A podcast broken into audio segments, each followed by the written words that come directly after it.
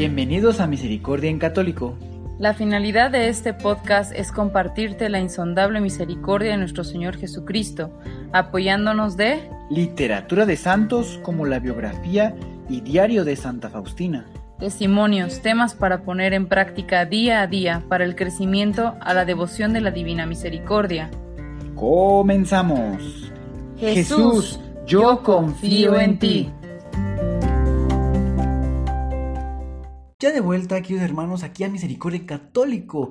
Ya sea que lo estés escuchando a través del podcast o a través del canal de YouTube, aún así seas totalmente bienvenido y el día de hoy vamos a continuar con el diario de Santa María Faustina Kowalska, continuando pues leyendo, leyendo numeral tras numeral y ir conociendo la vida de esta santa.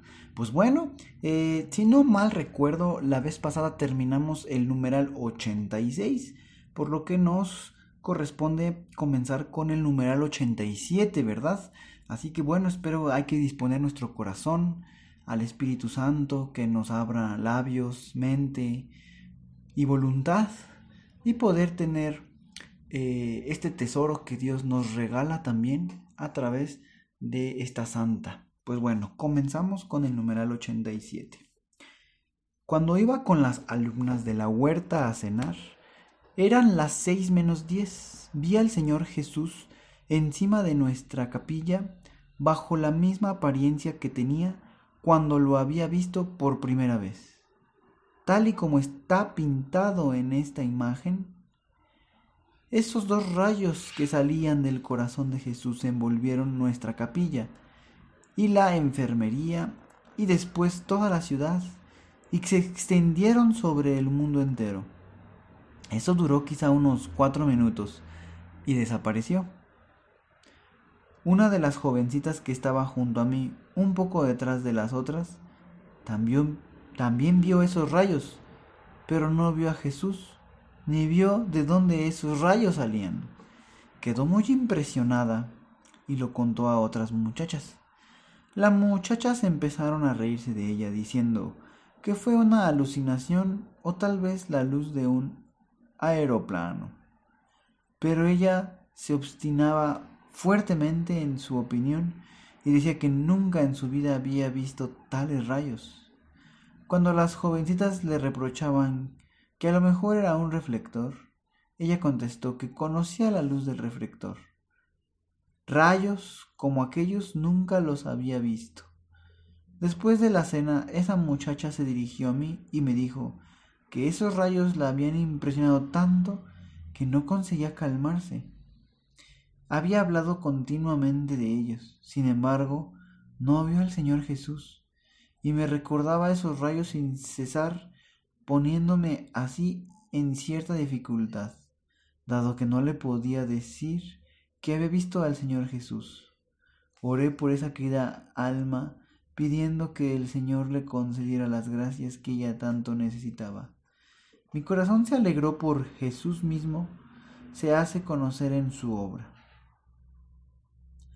Aunque por ese motivo tuve grandes disgustos, no obstante, por Jesús se puede soportar todo. Cuando fui a la adoración, sentí la cercanía de Dios. Después de un momento vi a Jesús y a María. Esta visión llenó mi alma de alegría y le pregunté al Señor, ¿cuál es tu voluntad, Jesús, en esta cuestión de la que el confesor me ordena preguntar? Jesús me respondió, es mi voluntad que esté aquí y no se dispense a sí mismo. Y pregunté a Jesús si estaba bien la inscripción Cristo Rey de Misericordia. Jesús me contestó, soy Rey de Misericordia. Y no dijo Cristo.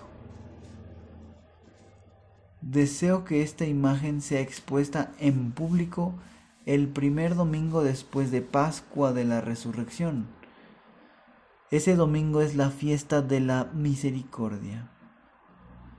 A través del Verbo encarnado doy a conocer el abismo de mi misericordia.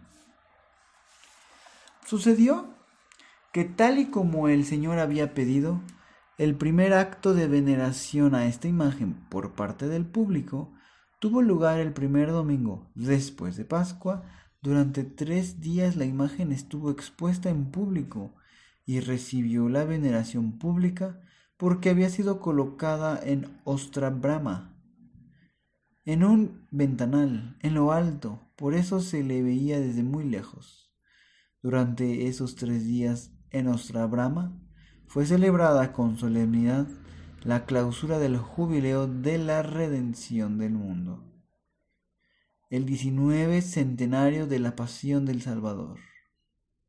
Ahora veo que la hora de la redención está ligada a la hora de la misericordia que reclama el Señor.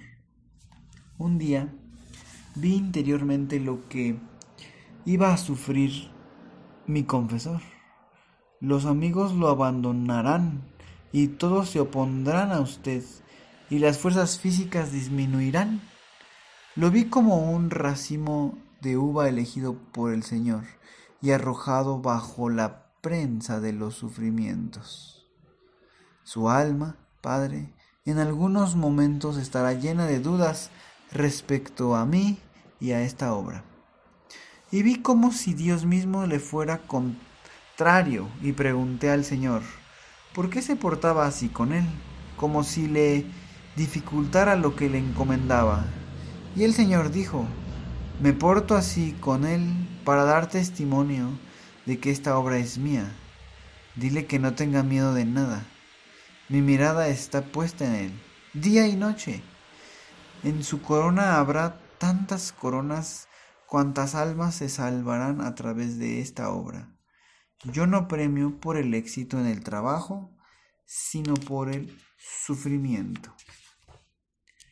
Jesús mío, tú solo sabes cuántas persecuciones sufro y solamente porque te soy completamente fiel a ti y a tus órdenes.